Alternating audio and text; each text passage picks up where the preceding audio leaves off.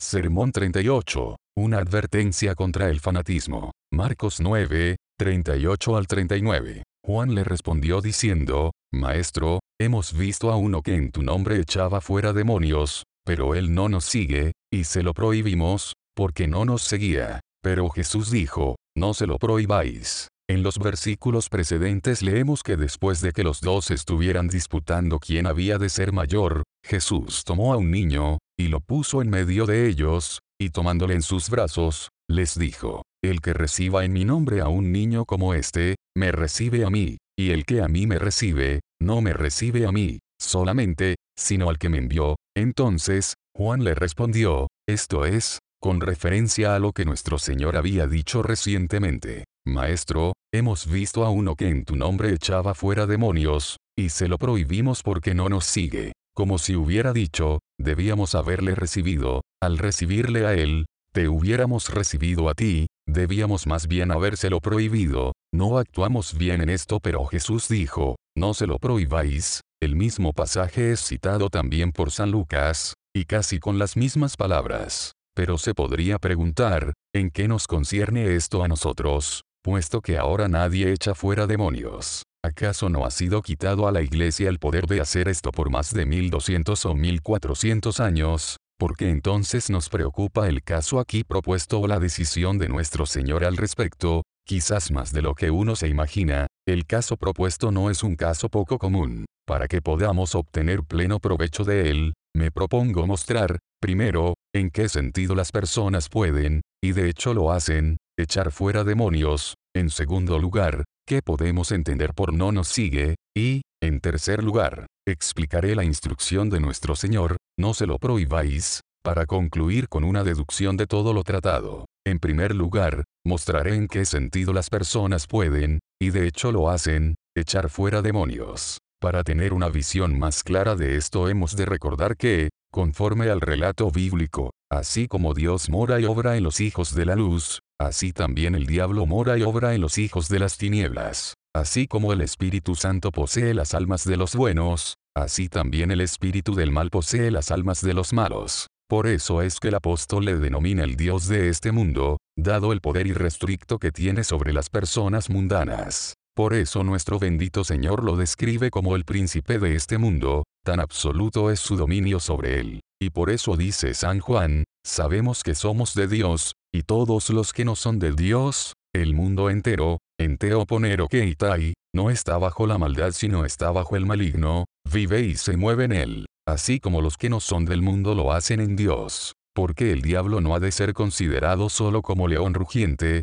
que anda alrededor buscando a quien devorar, ni simplemente como un sutil enemigo que cae inadvertido sobre las pobres almas y las lleva cautivas a voluntad de él, sino como aquel que mora y camina en ellos, que gobierna las tinieblas o maldades de este mundo, de las gentes mundanas y todos sus oscuros designios y acciones, reteniendo la posesión de sus corazones, estableciendo su trono allí y sujetando todo pensamiento en obediencia a él. De este modo, el hombre fuerte armado guarda su palacio, y si este espíritu impuro alguna vez sale del hombre, sin embargo a menudo retorna con siete espíritus peores que él, y entrados, moran allí tampoco puede estar ocioso en su morada. Está continuamente obrando en estos hijos de desobediencia. Obra en ellos con poder, con potente energía, transformándolos a su propia semejanza, borrando todos los remanentes de la imagen de Dios, y preparándolos para todas las palabras y obras malas. Por lo tanto, es una verdad incuestionable que el Dios y príncipe de este mundo todavía posee a todo aquel que no conoce a Dios. Solamente la manera en que él los posee ahora difiere de cómo lo hacía en el pasado.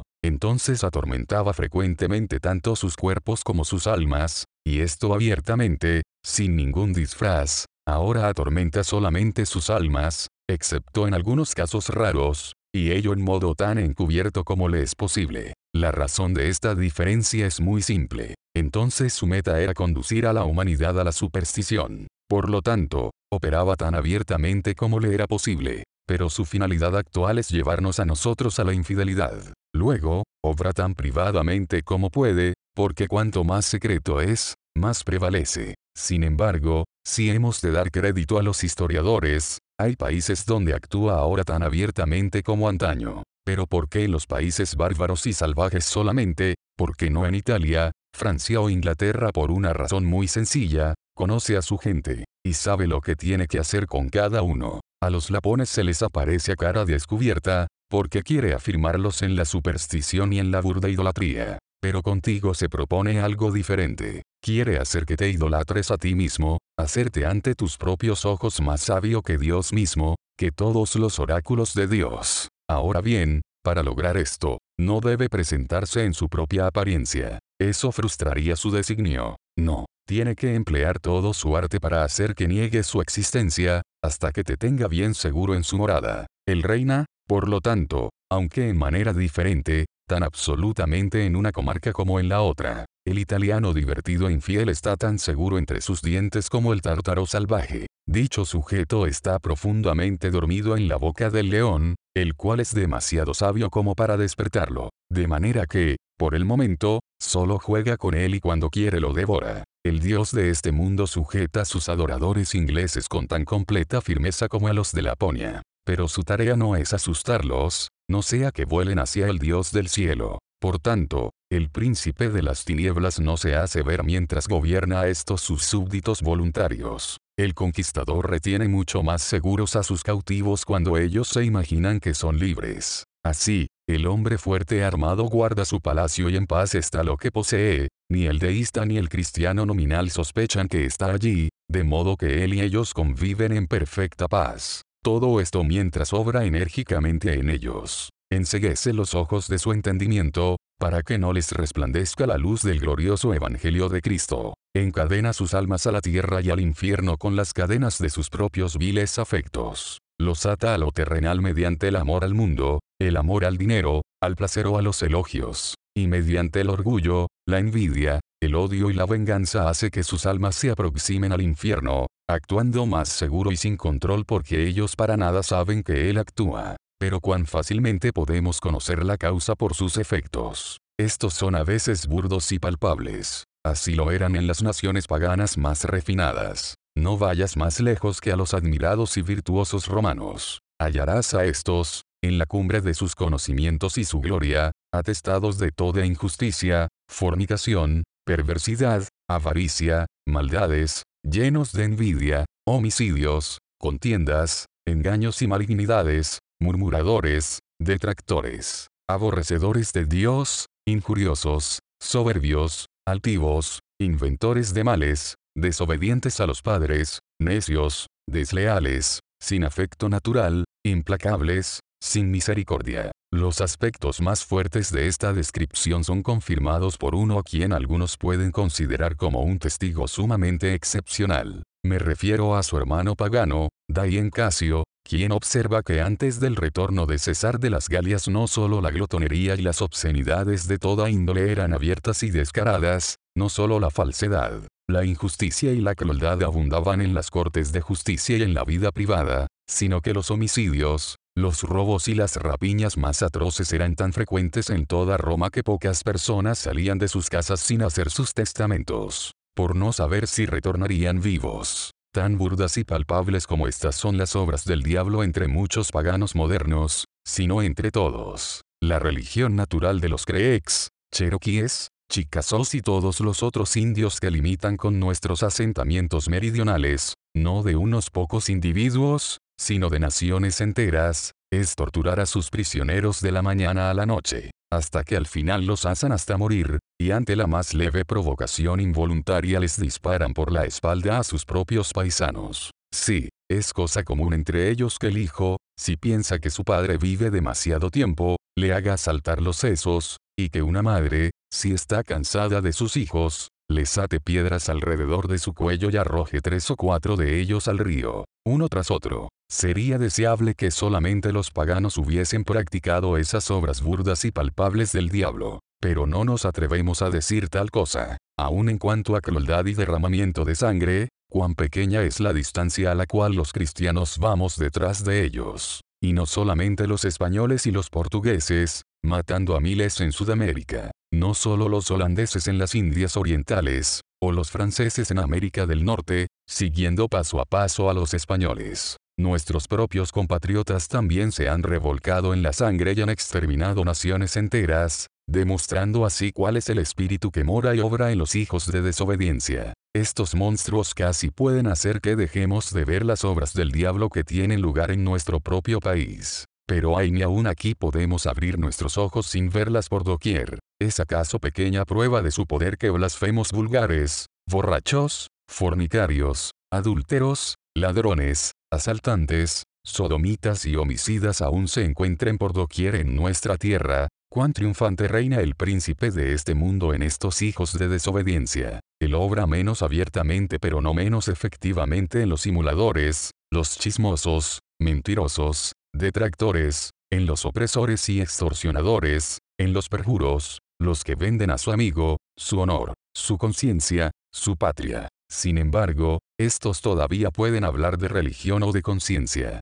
del honor, de la virtud, o del espíritu cívico. Pero no pueden engañar a Satanás más que lo que pueden engañar a Dios. Él también conoce a los que son suyos, y son una gran multitud, de todas las naciones y pueblos, de los cuales Él tiene hoy plena posesión. Si tú consideras esto no puedes dejar de ver en qué sentido las personas pueden ahora también echar fuera demonios, sí, y todo ministro de Cristo los echa fuera, si la obra de su Señor es prosperada en su mano. Por el poder de Dios que asiste a su palabra, Él trae a los pecadores al arrepentimiento, un cambio completo tanto interior como exterior, de todo mal a todo bien. Y esto es, en sentido cabal, echar fuera demonios, fuera de las almas en las cuales hasta ahora habían morado. El hombre fuerte ya no puede guardar su casa. Uno más fuerte que él ha venido, le ha arrojado fuera, y ha tomado posesión para sí, y ha hecho de ella morada de Dios en el Espíritu. Aquí se acaba entonces la energía de Satanás, y el Hijo de Dios destruye las obras del diablo. El entendimiento del pecador es ahora iluminado, y su corazón dulcemente atraído hacia Dios. Sus deseos son refinados, sus afectos son purificados, y siendo lleno con el Espíritu Santo crece en la gracia hasta que no solamente es santo de corazón sino en todos los aspectos de su conducta. Todo esto es por cierto la obra de Dios, y es Dios solamente quien puede echar fuera a Satanás. Pero generalmente se complace en hacer esto mediante el humano, como instrumento suyo, de quien se dice entonces que echa fuera demonios en su nombre, es decir, por su poder y autoridad, y envía a quien él quiere enviar a hacer esta gran obra, pero frecuentemente aquel que nadie hubiera pensado, porque sus caminos no son como nuestros caminos, ni sus pensamientos como nuestros pensamientos. Por consiguiente, escoge a los débiles para confundir a los fuertes, a los necios para confundir a los sabios, por esta sencilla razón, para asegurarse la gloria para sí mismo, a fin de que nadie se jacte en su presencia. Pero no hemos de prohibir a uno que echa fuera demonios, si no nos sigue, Parece ser que tal fuera el juicio y la práctica del apóstol, hasta que refirió el caso a su maestro. Se lo prohibimos, dijo, porque no nos sigue, lo cual suponía que era razón suficiente. Que hemos de entender por esta expresión, no nos sigue, es el próximo punto a considerar. La interpretación menos importante que podemos dar a estas palabras es, no tiene conexión visible con nosotros. No trabajamos en mutuo acuerdo. No es nuestro colaborador en el Evangelio. Y por cierto que cuando nuestro Señor se complace en enviar muchos obreros a su cosecha, no pueden actuar todos en conexión o en subordinación los unos con los otros. No, no pueden tener familiaridad unos con otros ni siquiera ser conocidos por los demás. Muchos estarán necesariamente en lugares diferentes de la cosecha, tan lejos de poder tener intercambio que serán absolutamente extraños entre sí, tal como si vivieran en épocas diversas. Y con respecto a cualquiera que nos es desconocido podemos decir, no nos sigue. Un segundo significado de esta expresión puede ser, no es de nuestro partido, por mucho tiempo ha sido objeto de consideración melancólica por parte de todos los que oran por la paz de Jerusalén que tantos partidos diversos subsistan todavía entre quienes se consideran cristianos. Esto ha podido observarse particularmente entre nuestros compatriotas, que se han dividido permanentemente acerca de puntos sin importancia, y que muchas veces no conciernen a la religión. Las circunstancias más triviales han dado lugar al surgimiento de partidos diferentes, los cuales han continuado por muchas generaciones. Cada uno de estos estaría dispuesto a objetar al que está del otro lado diciendo, no nos sigue. Esta expresión puede significar, en tercer lugar, difiere de nosotros en cuanto a opiniones religiosas, hubo una época cuando todos los cristianos eran de un solo sentir y de un solo corazón.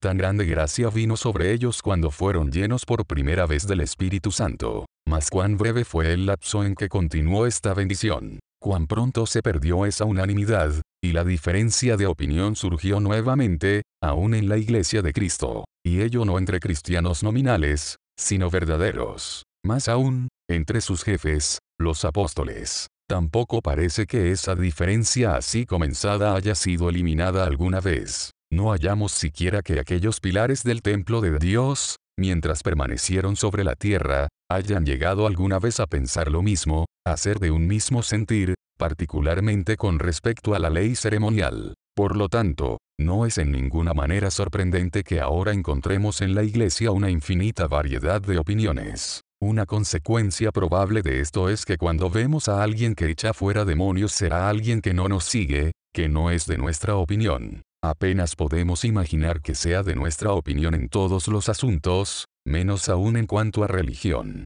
Probablemente piense de modo diferente a nosotros en varios temas de importancia, tales como la naturaleza y el empleo de la ley moral, los decretos eternos de Dios, la suficiencia y eficacia de su gracia, y la perseverancia de sus hijos. Puede diferir de nosotros, en cuarto lugar, no solo en opiniones, sino también en algunos aspectos prácticos. Puede ser que no apruebe la manera de adorar a Dios que se practica en nuestra congregación y que considere como más provechosa para su alma aquella que surgió con Calvino o con Martín Lutero. Puede tener muchas objeciones a esa liturgia que aprobamos más que a todas las otras, muchas dudas con respecto a la forma de gobierno eclesiástico que estimamos tanto apostólica como escritural. Quizás puede ir todavía más lejos que nosotros, puede, a partir de un principio de conciencia, abstenerse de varias de aquellas que consideramos ser ordenanzas de Cristo, o si ambos concordamos que son ordenadas por Dios, puede aún quedar una diferencia entre nosotros ya sea en cuanto a la manera de administrar esas ordenanzas o en cuanto a las personas a quienes deben ser administradas. Ahora bien, la consecuencia inevitable de cualquiera de esas diferencias será que quien de tal manera difiere de nosotros debe separarse con respecto a dichos puntos de nuestra sociedad. En este sentido, por tanto, no nos sigue, no es, como solemos decir, de nuestra iglesia. Pero en un sentido mucho más enérgico, no nos sigue implica no solamente que es de una iglesia diferente, sino de una iglesia a la cual consideramos como antibíblica y anticristiana. Una iglesia que consideramos como totalmente falsa y errónea en sus doctrinas, así como peligrosamente errada en su práctica, culpable de burda superstición y de idolatría. Una iglesia que ha agregado muchos artículos a la fe que ha sido una vez dada a los santos, que ha abandonado por completo uno de los mandamientos de Dios y ha anulado varios de los restantes mediante sus tradiciones, y que pretendiendo mantener la más alta veneración por la Iglesia antigua y la más estricta conformidad a ella, sin embargo ha introducido innumerables innovaciones sin ninguna autorización ni de la antigüedad ni de las escrituras. Con plena certidumbre, no nos sigue aquel que está a tan gran distancia de nosotros. Y, sin embargo, aún puede haber una diferencia más amplia que esta. Quien difiere de nosotros en el juicio y en la práctica puede hallarse a mayor distancia nuestra en el afecto que en el juicio. Y esto es, por cierto, un efecto muy común y muy natural de lo otro. Las diferencias que comienzan como asuntos de opinión rara vez terminan allí. Generalmente se extienden a los afectos y entonces separan a los grandes amigos. No hay animosidades tan profundas e irreconciliables como las que surgen del desacuerdo en materia de religión. Por esta causa, los peores enemigos del hombre serán los de su casa. Por esta causa el padre se levantará contra sus propios hijos, y los hijos se levantarán contra los padres, y quizás se persigan a muerte unos a otros, pensando en todo momento que prestan un servicio a Dios. Por lo tanto, no es más de lo que podemos esperar si aquellos que difieren de nosotros tanto en opiniones como en prácticas religiosas contraen muy pronto dureza y hasta amargura contra nosotros. Y si aumentan sus prejuicios hasta concebir una opinión tan mala de nuestras personas como de nuestros principios. Una consecuencia casi necesaria de esto será que hablarán acerca de nosotros tal cual piensan. Se colocarán en oposición a nosotros, y en cuanto sean capaces impedirán nuestra obra, puesto que no la consideran como obra de Dios, sino del hombre o del diablo. El que piensa, habla y actúa de esta manera, en el más pleno sentido, no nos sigue. Yo no concibo, por cierto, que la persona de quien habla el apóstol en el texto, aunque no tenemos ninguna descripción particular de él ni en el contexto ni en ninguna parte de las sagradas escrituras, haya ido tan lejos como lo dicho antes. No tenemos fundamento para suponer que había alguna diferencia material entre él y los apóstoles, mucho menos que tuviera algún prejuicio contra ellos o contra el Maestro. Parece que podemos deducir todo ello de las palabras de nuestro Señor que siguen inmediatamente al texto, ninguno hay que pueda hacer milagro en mi nombre, que luego pueda decir mal de mí pero yo, a propósito, saco el caso a la luz más potente, agregando todas las circunstancias que bien pueden ser concebidas, de modo que siendo advertidos previamente de la tentación con toda la fuerza del hecho, de ninguna manera nos rindamos a ella y luchemos así contra Dios. Supongamos, entonces, a un hombre que no tiene relaciones con nosotros, supongamos que no es de nuestro partido, supongamos que se separa de nuestra iglesia y que además difiere de nosotros ampliamente tanto en el juicio, como en la práctica y en los afectos, sin embargo, si vemos a este hombre echando fuera demonios, Jesús dice, no se lo prohibáis. Esta importante directiva de nuestro Señor es lo que voy a explicar en tercer lugar. Si vemos a este hombre echando fuera demonios, estaría bien si en ese caso creemos lo que nos dicen nuestros ojos, si es que no consideramos mentirosos a nuestros sentidos. Debe estar muy poco familiarizado con la naturaleza humana quien no se da cuenta enseguida cuán extremadamente reacios somos a creer que uno que no nos sigue, en todos o en la mayoría de los sentidos antes mencionados, puede echar fuera demonios. Casi dije en cualquiera de tales sentidos, considerando cuán fácilmente podemos aprender, aún de lo que sucede en nuestro interior. Qué poco dispuestas están las personas a admitir que hay algo de bueno en aquellos que no concuerdan en todo con ellas. Pero ¿cuál es la prueba suficiente y razonable de que una persona, en el sentido anterior, echa fuera demonios? La respuesta es fácil. Hay plena prueba, primero, de que la persona que tenemos delante es abiertamente un burdo pecador, en segundo lugar, que ya no lo es ahora, se ha apartado de sus pecados y vive una vida cristiana, y en tercer lugar, que este cambio fue producido porque oyó la predicación de este otro, si estos tres puntos son claros e innegables, tienes entonces la prueba suficiente y razonable de que no puedes resistirte, sin pecar voluntariamente, a aceptar que ese individuo echa fuera demonios. Entonces, no se lo prohibáis. Ten cuidado de cómo intentas impedirle, ya sea mediante tu autoridad, tus argumentos o la persuasión. De ninguna manera luches para impedirle que use todo el poder que Dios le ha dado. Si tienes autoridad ante él, no emplees tal autoridad para detener la obra de Dios. No le proveas de razones para que no hable más en el nombre de Jesús. Satanás no dejará de suplirle con ellas aunque en esto no le prestes ayuda. Persuádele para que no se aparte de su obra. Si le diera lugar al diablo y a ti, muchas almas podrían perecer en su propia iniquidad pero su sangre Dios ha de demandar de tus manos. ¿Qué pasa si es un mero laico el que echa fuera demonios? No se lo debiera prohibir en ese caso, es el hecho admitido, hay prueba razonable de que este hombre realmente echa fuera demonios, si la hay, no se lo prohíbas, no, a riesgo de tu propia alma. No ha de obrar Dios por medio de quien Él quiera obrar, nadie puede hacer estas señales, si no está Dios con él, o sea, a menos que Dios le haya enviado para esto mismo. Pero si Dios lo ha enviado, le ordenarías tú que regrese, le prohibirías tú que vaya,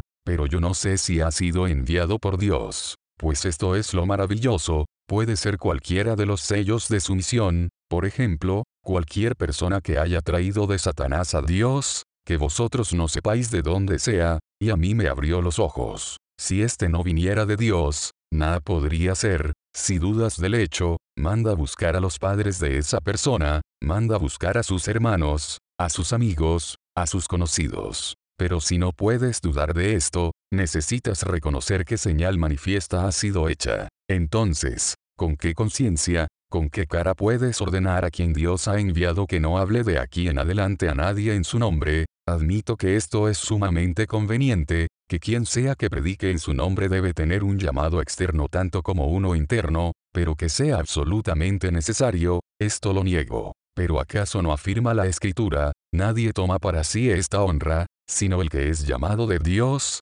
como Aarón, Innumerables veces este texto ha sido citado en tal ocasión, como si contuviera verdadera fuerza de argumento. Seguramente nunca hubo una cita tan poco feliz. Porque, en primer lugar, Aarón para nada fue llamado a predicar. Fue llamado para que presente ofrendas y sacrificios por los pecados. Tal era su quehacer particular. En segundo lugar, esos hombres no ofrecen ningún sacrificio, sino que solamente predican, lo cual no hizo Aarón. Por lo tanto, es imposible hallar en la Biblia un texto que esté más fuera de la cuestión que este. Pero, ¿cuál era la práctica en la era apostólica? Puedes verlo fácilmente en los hechos de los apóstoles. En el octavo capítulo leemos, en aquel día hubo una gran persecución contra la iglesia que estaba en Jerusalén, y todos fueron esparcidos por las tierras de Judea y de Samaria, salvo los apóstoles, pero los que fueron esparcidos iban por todas partes anunciando el Evangelio, ahora bien,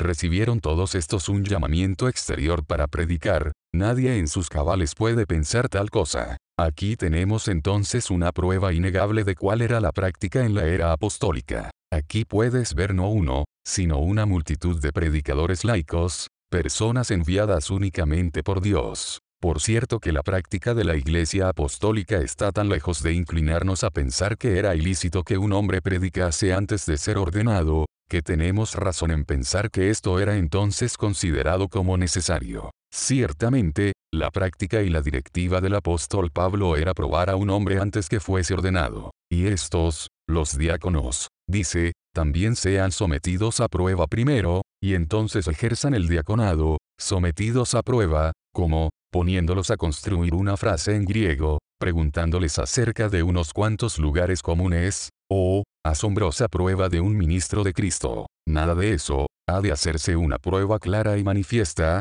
como es hecha todavía en la mayoría de las iglesias protestantes en Europa, no solo en cuanto a si sus vidas son santas e intachables, sino si tienen los dones totalmente imprescindibles para edificar la iglesia de Cristo. Pero ¿qué pasa si un hombre tiene esos dones, y si ha traído pecadores al arrepentimiento, y sin embargo el obispo no quiere ordenarlo? Entonces, el obispo le prohíbe echar fuera demonios. Pero yo no me atrevo a prohibírselo. He publicado mis razones para que lo sepa todo el mundo. Sin embargo, todavía se insiste en que debo hacerlo. Tú, que insistes en ello, responde a dichas razones. No conozco a nadie que lo haya hecho todavía, ni siquiera que lo haya intentado. Solamente algunos han dicho de ellos que son muy débiles y triviales. Y esto con bastante prudencia, porque es mucho más fácil despreciar un argumento, o, por lo menos, fingir que se lo desprecia, antes que contestarlo. Sin embargo, hasta que esto se haga, debo decir que cuando tengo prueba razonable de que cualquier hombre echa fuera demonios, hagan lo que hagan otros, yo no me atrevo a prohibírselo, no sea tal vez hallado luchando contra Dios. Y quien quiera que seas tú, que temes a Dios, no se lo prohíbas, sea directa o indirectamente. Hay muchas maneras de hacer esto. Indirectamente lo prohíbes si lo niegas totalmente, o si lo desprecias o tomas muy poco en cuenta la obra que Dios ha hecho por sus manos. Indirectamente lo prohíbes cuando lo desalientas en su tarea arrastrándolo a disputas acerca de ella, levantando objeciones en contra, o atemorizándole con consecuencias que probablemente nunca sucederán. Lo prohíbes cuando muestras cualquier clase de crueldad hacia él, ya sea de palabra o de comportamiento, y mucho más cuando hablas acerca de él a otros sin ninguna bondad o despectivamente. Lo estás prohibiendo todo el tiempo cuando hablas mal de él o no tomando en cuenta sus labores. No lo prohíbas en ninguna de estas maneras, ni prohibiendo a otros que le oigan ni desanimando a los pecadores a escuchar su palabra, la cual puede salvar sus almas. Así es, si quieres observar la instrucción del Señor en su pleno significado y extensión, entonces recuerda sus palabras, el que no es conmigo, contra mí es, y el que conmigo no recoge, desparrama, quien no recoge personas en el reino de Dios, seguramente las esparce lejos de él pues no puede haber neutralidad en esta guerra, cada uno está del lado de Dios o del lado de Satanás. ¿Estás del lado de Dios? Entonces no solamente no prohibirás a cualquiera que eche fuera demonios, sino que trabajarás al máximo de tus fuerzas para que adelante en su obra. Reconocerás realmente la obra de Dios en él y confesarás su grandeza. quitarás todas las dificultades y objeciones de su camino, hasta donde ello sea posible. Fortalecerás sus manos hablando honorablemente de él ante todas las personas y admitiendo las cosas que has visto y oído. Animarás a otros a asistir a su prédica, a escuchar aquel que Dios ha enviado. Y no omitirás ninguna prueba de amor afectuoso que Dios te dé la oportunidad de mostrarle. Si fallamos voluntariamente en alguno de estos puntos, si de alguna manera directa o indirecta le prohibimos porque no nos sigue, entonces somos fanáticos. Esta es la conclusión que obtengo de lo que ha sido dicho. Pero me temo que el término fanatismo, tan frecuentemente empleado, es tan poco comprendido como entusiasmo. Es una adhesión o un cariño demasiado fuerte por nuestro propio partido, opinión, iglesia y religión. Por tanto, es un fanático el que está tan enamorado de cualquiera de estos, tan fuertemente ligado a ellos, como para prohibir a quien quiera que eche fuera demonios, porque difiere de él en alguno o en todos estos aspectos particulares. Cuídate de esto. Ten cuidado, primero, de no hacerte convicto de fanatismo por tu renuencia a creer que cualquiera que difiere de ti puede echar fuera demonios. Y si hasta aquí lo tienes claro, si reconoces tal hecho, entonces examínate a ti mismo, en segundo lugar, no estoy convicto de fanatismo en esto, en prohibirle directa o indirectamente, no le prohíbo directamente sobre esta base, porque no pertenece a mi partido, porque no coincide con mis opiniones, o porque no adora a Dios conforme al esquema religioso que he recibido de mis padres. Examínate a ti mismo, no le prohíbo indirectamente, al menos, sobre cualquiera de estos fundamentos, ¿acaso lamento que Dios pueda de tal manera poseer y bendecir a un hombre que mantiene opiniones tan erróneas? ¿Acaso lo desanimo porque no pertenece a mi iglesia, o disputando con él al respecto, levantando objeciones, o confundiendo su mente con posibles consecuencias distantes? Nuestro enojo, desprecio o crueldad de cualquier índole, sea mediante palabras o acciones, menciono a sus espaldas sus defectos, reales o supuestos, sus deficiencias y sus debilidades, impido a los pecadores que escuchen su palabra. Si haces cualquiera de estas cosas eres un fanático hasta hoy. Examíname, oh Jehová, y pruébame, examina mis íntimos pensamientos y mi corazón, y ve si hay en mi camino de perversidad, fanatismo, y guíame en el camino eterno, para examinarnos a nosotros mismos por completo. Propongamos el caso en modo extremo. ¿Qué pasaría si yo viera a un papista, un arriano o un sociniano echando fuera demonios? Si así fuera, yo no podría prohibirle sin hacerme convicto de fanatismo. Más aún, si pudiera suponerse que yo viese a un judío, un deísta, o a un turco haciendo lo mismo, y si lo prohibiera, directa o indirectamente, no sería yo para nada mejor que un fanático. Apártate de esto. Pero no te conformes con no prohibir a cualquiera que echa fuera demonios. Está bien llegar tan lejos, pero no te detengas allí. Si has de evitar todo fanatismo, sigue adelante. En toda instancia de esta índole, cualquiera sea el instrumento, reconoce el dedo de Dios. Y no solo reconócelo, sino regocíjate en su obra y alaba su nombre con acción de gracias.